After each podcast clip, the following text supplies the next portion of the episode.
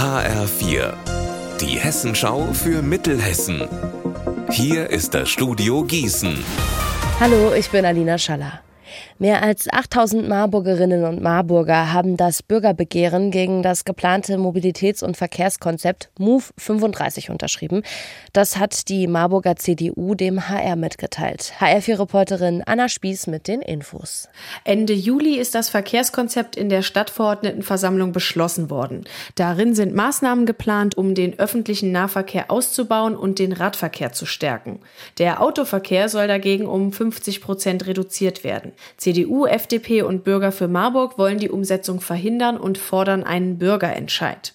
Dafür bräuchte es mindestens 2800 gültige Unterschriften. Zusammengekommen sind nach Angaben der CDU fast dreimal so viele, 8315. Jetzt muss die Stadtverwaltung prüfen, ob das Begehren formal und rechtlich korrekt ist. Das Trinkwasser in Ergsdorf wird ab heute von den Stadtwerken Stadt Allendorf geklort. Grund dafür, es gibt Wartungsarbeiten am Brunnen, deswegen wird prophylaktisch geklort für etwa zwei Wochen. Das Wasser kann bedenkenlos getrunken werden, nur wer Babynahrung zubereiten will, sollte auf stilles Wasser aus der Flasche ausweichen.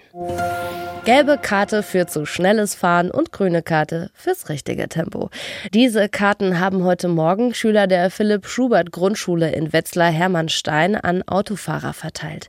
Gemeinsam mit dem ADAC und der Polizei kontrollieren die Kids die Autofahrer bei der Aktion Blitz für Kids. In Hermannstein waren die Kinder der 4B vom Kartenverteilen ganz begeistert. Ich fand cool, dass ähm, wir andere anhalten durften und sagen durften, dass sie zu schnell gefahren sind.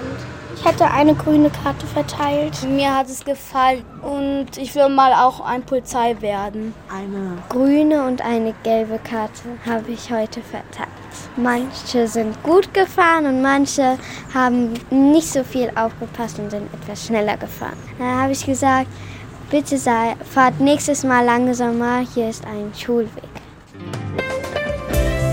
Unser Wetter in Mittelhessen. Wechselhaft und teilweise regnerisch, so schaut's heute aus. Dazu in Linden 27 und in Rosbach 28 Grad.